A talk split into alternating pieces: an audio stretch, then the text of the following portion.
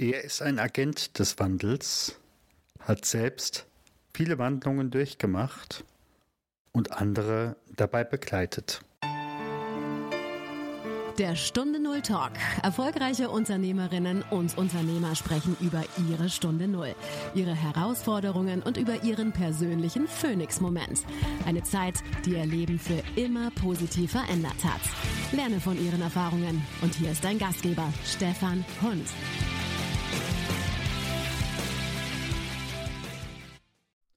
Liebe Hörerinnen, liebe Hörer, es ist sicherlich kein Zufall, dass du genau diese Episode und diesen Podcast Stunde Null Talk hörst. Möglicherweise stehst du selbst vor einer lebenswichtigen Entscheidung oder vor einem Punkt, wo du vom Leben gesagt bekommst, so geht es nicht weiter, du musst in die Transformation. Wenn du dazu Begleitung suchst, ich kann dich gerne unterstützen. Nicht nur mit systemischem Hintergrund, nicht nur mit einem wissenschaftlichen Test für den Eingang, der auch Möglichkeiten aufzeigt, wo du dich wirklich entwickeln kannst und das wissenschaftlich basiert, sondern auch mit der Erfahrung von über 100 Folgen hier aus dem Stunde Null Talk. Wenn das für dich wichtig und interessant ist, dann komm auf meine Seite stunde null-talk.com slash mit mir arbeiten. Dort findest du die Möglichkeit, einen 20-Minuten-Termin kostenfrei und verbindlich mit mir zu buchen und dann können wir sagen, passt es oder passt es nicht? Kann ich dir in deiner Situation helfen? Ja, ich freue mich auf dich. Und jetzt geht es direkt zum Interview. Eine neue Woche, eine neue Folge im Stunde Talk. Liebe Zuhörerinnen und Zuhörer, schön, dass ihr wieder dabei seid. Und mein heutiger Anruf geht in die Nähe von Heidelberg. Und mein Anruf erreicht heute Christian Bevezo. Lieber Christian, ganz herzlich willkommen. Herzlichen Dank, dass ich heute dabei sein darf. Wir kennen uns ja nun schon lange über die Wirtschaftsjunioren und haben uns irgendwo auch nie aus den Augen verloren. Insofern freue ich mich einfach, dass du heute dabei bist. Ja, vielen Dank, Stefan. Du bist, da kommen wir nachher noch dazu, du berätst Unternehmen, du hast den großen Preis des Mittelstandes bei dir im Fokus. Du warst Bundesvorsitzender der Wirtschaftsjunioren. Du hast also ganz viel mit Business zu tun. Und hier geht's bei dem Stunde Null Talk auch darum, wann steige ich im Endeffekt aus, wann tut's mir nicht mehr gut? Was meinst du? Wann braucht man eine Exit-Strategie? Ich denke, eine gute Exit-Strategie braucht man immer dann, wenn man wirklich merkt, dass mit all den Kompetenzen, die man hat und Energie und Kraft, die man hat, nicht mehr weiterkommt deutlich nicht mehr weiterkommt, auch nach mehrmaligen Versuchen, die, die Widerstände unendlich groß scheinen und man das Gefühl hat, dass man total verzweifelt ist. Ich glaube, sobald die Gedanken sich umdrehen von, von positiv zu negativ und dauerhaft negativ bleiben und man auch keinen Lichtblick sieht, dann sollte man schon drüber nachdenken, ein klares Exit vorzunehmen. Ich vermute mal, da hast du in deinem Unternehmerleben auch schon viele kommen und gehen sehen. Was ja, machst du heute? Ja? Ja, in der Tat. Was machst du heute? Wie gesagt, ich weiß, du hast ein Unternehmen selbst, eine Unternehmensberatung mit Partnern, äh, Clockwise Consulting. Was macht ihr da? Was muss ich haben wollen, um dein Kunde zu werden? Mhm. Ja, also wir beschäftigen uns schon seit sehr, sehr vielen Jahren rund um das Thema Unternehmensnachfolge, strategische Beratung und ja, MA-Themen, also Unternehmensverkauf beispielsweise. Und da geht es ja auch um Exit-Strategien. Also das heißt, immer dann, wenn jemand sich beruflich komplett verändern möchte, überlegt sich vielleicht als, als Mitarbeiter in einem Unternehmen einzukaufen, wenn aber ein Gesellschafter auch aussteigen möchte oder auch der Unternehmer, der das Unternehmen gegründet hat oder die Familie aussteigen möchte, dann begleiten wir auch die Unternehmerfamilien beim Exit, also versuchen die soweit zu unterstützen, dass sie das Unternehmen verkaufen können. Mhm. Genau, das sind also so im Wesentlichen die Dinge, die wir tun. Und wir beteiligen uns auch an, an Startups oder kleineren Unternehmen, wenn dort die Möglichkeit besteht, weil eben man sagt, Mensch, man hat eben eine, man teilt eine gemeinsame unternehmerische Vision, man teilt gemeinsame Werte und es gibt eine gewisse Komplementarität in den Kompetenzen und Leistungsvermögen. Dann ja, schauen wir uns, dass wir da auch gemeinsame Dinge vorantreiben. Mhm. Wie ist das im Augenblick? Also ich habe so den Eindruck, es gibt mehr, die wollen verkaufen als kaufen, als Unternehmer werden. Ja, man muss aus meiner Sicht immer unterscheiden zwischen zwei Punkten. Also ja, es gibt immer weniger Nachfolger, Nachfolgerinnen, die wirklich unternehmerische Verantwortung übernehmen möchten. Das liegt an vielen Gründen, unter anderem viele schreckt die Bürokratie ab, viele können auch nicht die Finanzierung meistern, die notwendig ist, um sich irgendwo einzukaufen. Oder auch ganz klar, viele steigen aus, weil sie sagen, sie möchten nicht dauerhaft eine hohe Arbeitsbelastung haben. Und das sind aus meiner Sicht die wesentlichen Punkte, die dazu führen, dass manche sagen, ich, ich möchte mich erst gar nicht auf diesen Weg begeben. Wenn ein Unternehmen auch zu groß wird, ich sag mal vom, vom Umsatz, vom, vom Ertrag, von der Mitarbeiteranzahl, dann ist es auch schwierig, wenn man keinen kein innerfamiliären Nachfolger, Nachfolgerin hat, das dann zu übergeben. Die Mitarbeiter können sich das dann meistens nicht leisten und dann verkauft man, also verkauft man das Unternehmen in der Regel eher an strategische Investoren oder vielleicht sogar an Konkurrenzunternehmen, wo es aber trotzdem vielleicht eine freundschaftliche Verbundenheit gibt irgendwo im Hintergrund. Ja, und dann verkauft man das Unternehmen an andere Unternehmen und dort mhm. besteht schon eine Nachfrage. Okay. Okay. Ja, weil die, die, die meisten Märkte sind extrem gesettet, gesättigt in, in Deutschland ähm, und Wachstum eben über reine Kundengewinnung ist dann nicht immer so einfach. Und auch die Gewinnung von neuen Mitarbeitern wird zunehmend ein großes Problem. Ja, dieser War of Talents ist eben sehr stark ausgeprägt mittlerweile und wird ja in den nächsten Jahren noch viel gravierender werden, je mehr Babyboomer tatsächlich in Rente gehen werden. Und wir haben zu wenig Nachwuchs an Fach- und Führungskräften. Und da ist es halt auch sinnvoll, dass man dann eben andere Unternehmen übernehmen kann. Dann gewinnt man nicht nur deren Kunden oder deren Ertrag, sondern eben halt auch deren Mitarbeiter. Und das ist für, für viele Unternehmen, die sich das leisten können, ähm, sehr, sehr interessant. Ja klar, also ich denke mal, du kriegst einfach da zum einen das Know-how der Mitarbeiter und äh, ich glaube, was auch nicht unwichtig ist, das ganze Netzwerk der Mitarbeiter. Und denn es kaufen ja immer noch Menschen von Menschen oder es verhandeln Menschen mit Menschen. Ich denke mal, auf der anderen Seite, ich frage mich manchmal auch das, was wir auch schon mal so besprochen haben. Wenn du menschlich, wenn du freundlich bist, passt du dann eigentlich in manche Wirtschaftsunternehmen noch rein? Das ist eine ganz schwierige Frage, ehrlich gesagt. Ja, ich persönlich finde, dass Freundlichkeit eben nach wie vor ein ganz hoher Wert ist. Ja, ähm, mhm. Freundlichkeit wird aber dummerweise immer verwechselt mit Schwäche. Ja, mhm. und persönlich hat es für mich nichts mit, mit Schwäche zu tun. Man kann freundlich sein und trotzdem wehrhaft. Man kann freundlich sein und trotzdem, ich sag mal, Grenzen aufzeigen, wenn es einem bunt wird oder wenn man das Gefühl hat, da versucht einer einen für dumm zu verkaufen dann muss man natürlich Kante zeigen. Und das hat, sonst wird man eben gnadenlos ausgenutzt. Und gerade eben, das in der Wirtschaft geht es ja nun mal darum, meine, deine Verluste sind meine Gewinne oftmals. Mhm. Viele, viele sehen nach wie vor nicht die, die Option, in Win-Win zu denken. Und ja, deswegen ist Freundlichkeit nach wie vor so ein zweischneidiges Schwert. Wobei ich persönlich gerne mit freundlichen Menschen zusammenarbeite, äh, dann das macht es dann doch ein bisschen einfacher, den, den Alltag im Allgemeinen. Und, äh, über Unternehmensberater gibt es ja ganz viele Witze und Geschichten. Wie bist du eigentlich Unternehmensberater geworden und B, hast du auch Erfahrung, äh, selbst im Chefsessel zu sitzen oder dein eigenes Kapital da drin zu haben? Ja, ich war noch nie angestellt. Also ich bin vom ersten Tag meiner Karriere selbstständig. Ich hatte nur zwei Praktika, nee, Entschuldigung, drei Praktika absolviert vor meiner Zeit als Unternehmer.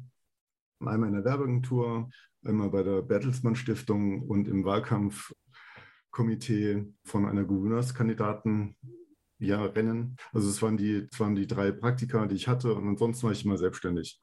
Und von daher sitze ich seit dem ersten Tag im Chefsessel, Anführungszeichen, mit allen für und wieder und mit dem eigenen Kapital, was ich damals eingesetzt hatte. Ich hatte mir immer überlegt, okay, was ist der größtmögliche Verlust? Ja, eine GmbH zu gründen, damals 2006 als Student, Da hatte ich mir einfach vorgenommen, alles auf eine Karte zu setzen. Und wenn ich eben das Geld verbrenne, dann wäre das vergleichbar für mich, wie als würde ich eben einen schönen Golf, ja, eben nagelneu an die Wand setzen. Und da habe ich mir halt überlegt, okay, wärst du bereit, dieses Risiko einzugehen, einen Golf ja, kaputt zu fahren? Und da habe ich gesagt, ja, ich bin bereit dafür. Und ja, die Entscheidung habe ich bis heute nicht bereut. Hm. Geht da an der Stelle eigentlich deine Frau und deine Familie mit?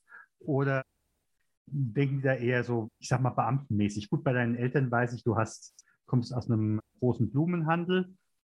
Ähm, aber wie ist das an der Stelle so? Manche Beziehungen leiden ja genau unter diesen Punkten. Ich kann nicht genau einschätzen, was ist am Monatsende da oder Monatsanfang da. Wie ist das da bei dir?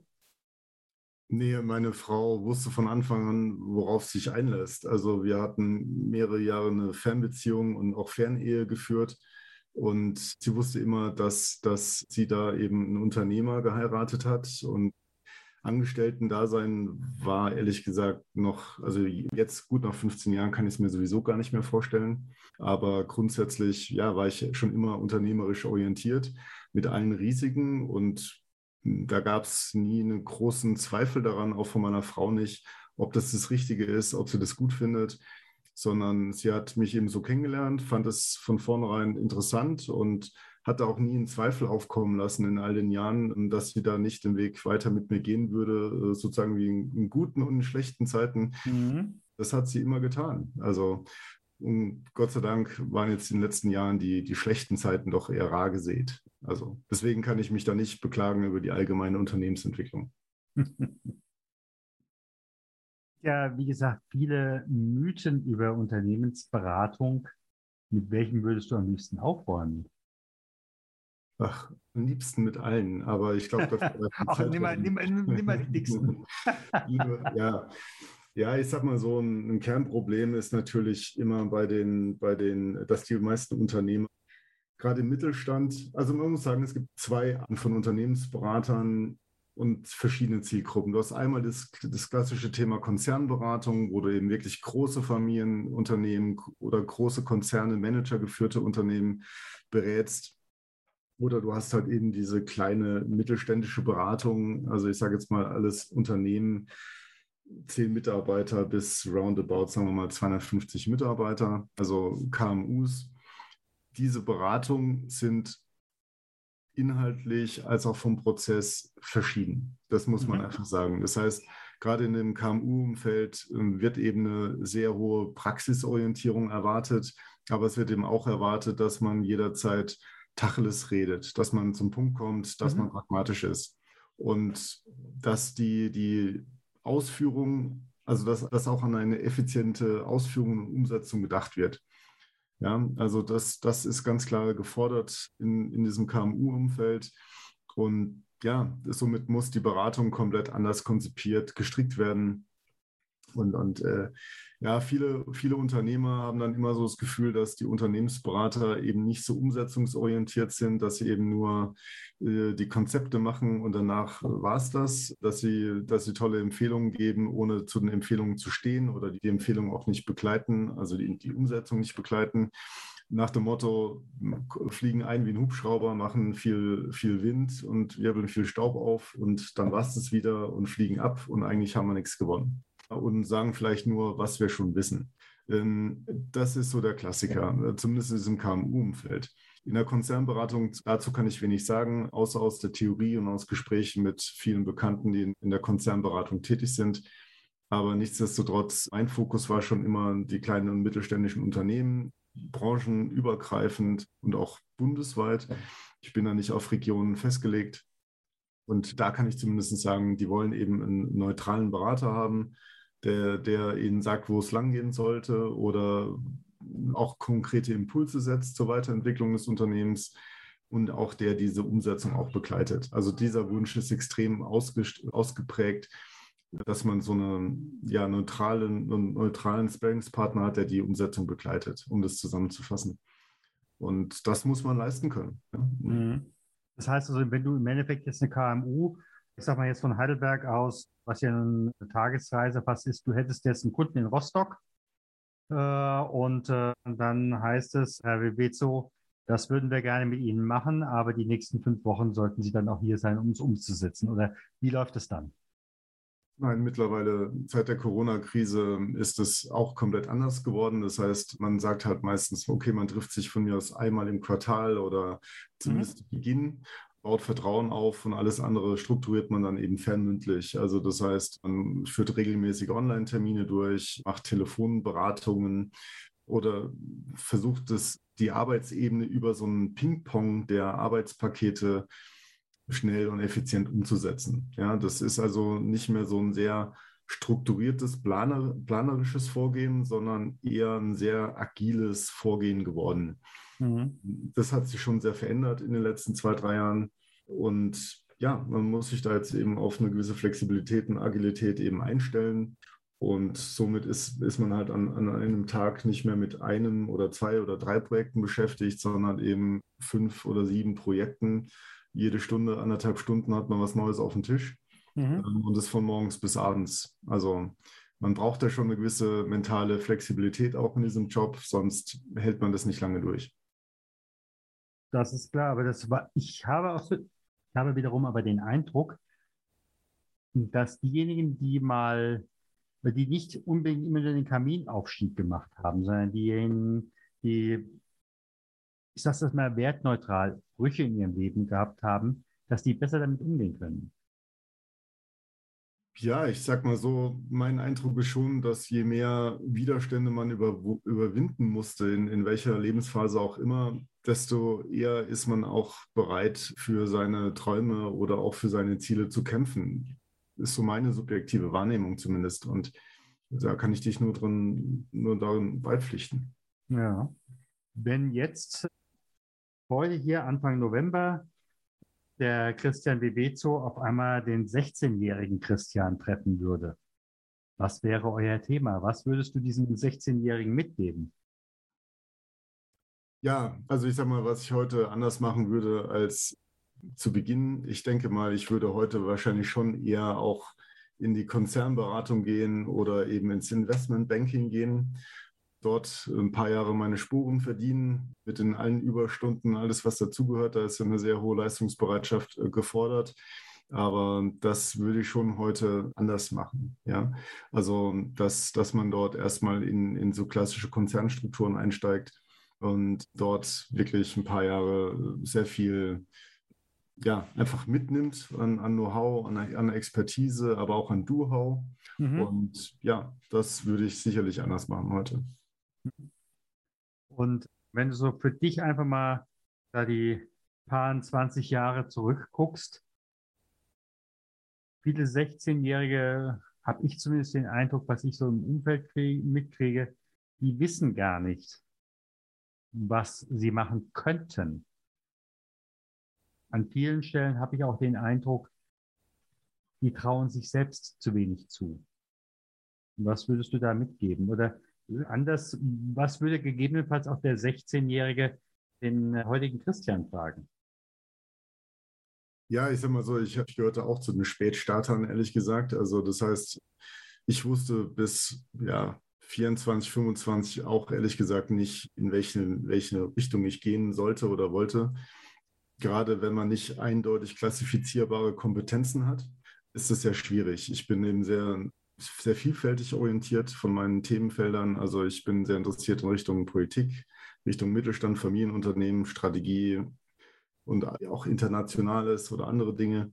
Und dann ist es nicht immer so einfach, klar zu sagen, okay, auf die und die Kompetenzen passt die und die Stelle. Ja, mhm. so war das bei mir auch. Ich habe also sehr lange gesucht, wo kann ich eigentlich mich, wo kann ich, wie kann ich mich positionieren, was kann ich wirklich richtig gut wo andere sagen würden, okay, das kannst du besser als vielleicht viele, viele andere. Und das so herauszukristallisieren, war auch ein sehr langer Prozess bei mir, ja, weil ich eben auch so einen Schnittstellen, also Schnittstellencharakter habe. Das heißt, ich bin jetzt nicht nur ein reiner BWLer, sondern ich bin eben halt aber auch ein Politiker. Ich bin auch, ich sag mal, kenne mich ganz gut mit, mit Medien aus Und somit ist es nicht so eindeutig, sich zuzuordnen, ja. Und das macht es natürlich leichter, wenn du eben weißt, okay, ich liebe Mathematik und ich möchte nichts anderes machen, als den ganzen Tag mich mit mathematischen Beweisen rumzuschlagen und Theoremen. Das erleichtert sicherlich die Berufswahl, aber wenn es eben nicht ganz so einfach ist, zu den Kompetenzen ein passendes Berufsbild zu finden, dann machst, dann ist der Weg viel schwieriger. Du musst viel mehr Richtung Trial and Error gehen. Mhm. Wenn du dann eben auch keinen Mentor hast, der sagt, Mensch, du kannst das, geh doch mal in die Richtung, dann wird es sowieso, dauert es länger und es wird schwieriger. Ja. Genau. Jetzt gucke ich einfach mal in die Zukunft. Ich weiß, du hast Kinder und irgendwann kommen deine Enkel zu dir. Und du sitzt jetzt äh, irgendwo mit dem Blick auf den Neckar und äh, du wirst gefragt, Opa, wozu hast du gelebt? Was wäre deine Antwort? Hast du vielleicht schon eine Antwort? Ja, das ist natürlich eine sehr schwierige Frage. Aber ich sag mal so, ich würde zumindest sagen, ich habe gelebt, um vielen Menschen Mut zu machen, unter, also unternehmerische, ihre unternehmerische Vorhaben umzusetzen, um diesen Unternehmerweg zu gehen, um den vielen Familienunternehmen den Rücken zu stärken, weil ich denke, dass die Familienunternehmen auf jeden Fall die Vielfalt auch stärken und auch die Vielfalt der Möglichkeiten ausdrücken. Und ich könnte dann durchaus behaupten, dass ich diese Vielfalt gestärkt habe. Ich sage einfach mal ganz, ganz herzlichen Dank. Also ich hoffe mal, dass wir das jetzt nicht nur hypothetisch sagen, sondern wirklich diese Vielfalt du an deiner, ich an meiner Stelle weiterentwickeln können. Und wenn du einfach für dich so überlegst, du hast ja nun auch über die Wirtschaftsjunioren ganz viele auch, wir hatten vorhin gesagt, kommen und gehen sehen oder manche auch, wenn man es so nennen will, scheitern sehen oder die sich einfach haben verändern müssen. Was würdest du denen am ehesten mitgeben? Ich glaube, dass die Veränderung grundsätzlich zum Leben dazugehört und zu dem Unternehmerleben so oder so. Ich glaube, dass man, wenn man jetzt mal das vergleicht mit ja, der Künstlerszene, ja, also ist immer jetzt mal Madonna, ob man jetzt ihre Musik mag oder nicht, spielt keine Rolle. Die musste sich auch regelmäßig neu aufstellen, neu anpassen, neue Konzepte für sich finden. Und genauso ist es meines Erachtens auch bei Unternehmen oder Unternehmern und Unternehmerinnen mhm. oder ganzen Familien, die dahinter stehen.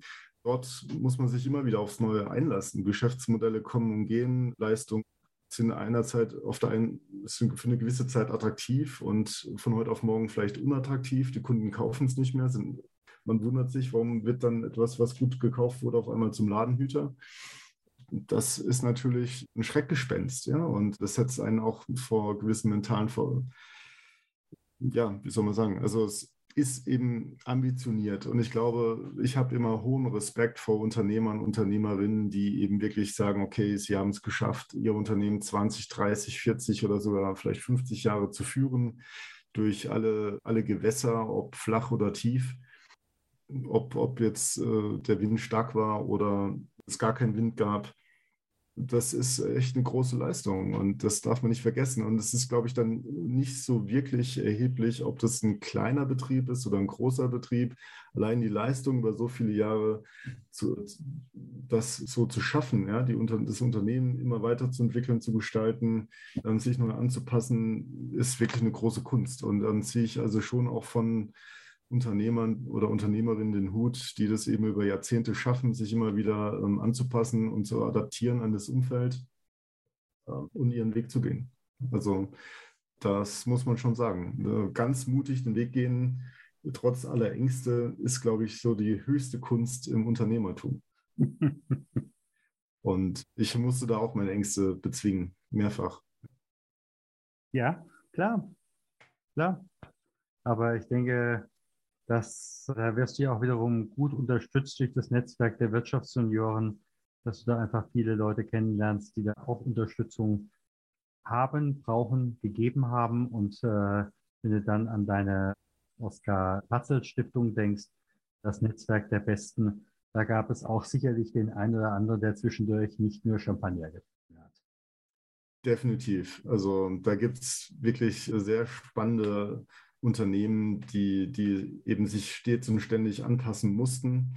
und die die schlechtesten Startbedingungen hatten und heute wunderbare und große Unternehmen sind, gestartet mit einem Mann und heute eben 400, 400 500 Mitarbeiter haben. Das sind ganz tolle Erfolgsgeschichten, wo man eben auch klar inspiriert wird. Ja, man kann sich von diesen Geschichten inspirieren lassen und das sollte man tun, muss man auch tun aus meiner Sicht. Ähm, besonders wenn man eben einen Durchhänger mal hat und es trifft jeden Selbstständigen. Ich glaube, wer als Selbstständige sagt, er kennt nur Sonnenschein und oh. es läuft nur prima und alles ist schöner, höher, weiter, besser. Das sage ich nur, wer, was hast du geraucht oder was auch immer. Genau, die, die Pillen möchte ich auch. Ja. Nee, Spaß beiseite. Das ist aus meiner Sicht nicht der Fall. Also man, jeder hat seine Glückssträhnen und jeder hat, hat mal einen Run, aber auf einen Run kommen halt auch wieder andere Zeiten. Und auch mit ja. den anderen Zeiten muss man eben genauso klarkommen. Und es stellt eben einen auch vor gewisse mentale Hürden, die man eben überwinden muss. Ich sage ganz herzlichen Dank. Danke dir, lieber Stefan. Und die schon in den Shownotes kommen natürlich deine Kontaktdaten rein. Und ich weiß ja, du bist in LinkedIn, Xing und wie sie alle heißen, gut vertreten. Und ja, ich bin mal gespannt, wann wir uns mal wieder live, live treffen. Ich auch. Ich, ich hoffe bald mal wieder auf einem WJ-Event oder vielleicht bei der Oskar-Patzl-Stiftung. Das war eine der Erfolgsstories beim Stunde Null Talk. Hattest du als Unternehmerin oder Unternehmer selbst auch schon eine Stunde Null mit einem Phoenix-Moment und möchtest darüber sprechen? Dann werde Gast beim Stunde Null Podcast und melde dich jetzt dafür an auf der Webseite stunde null-talk.com.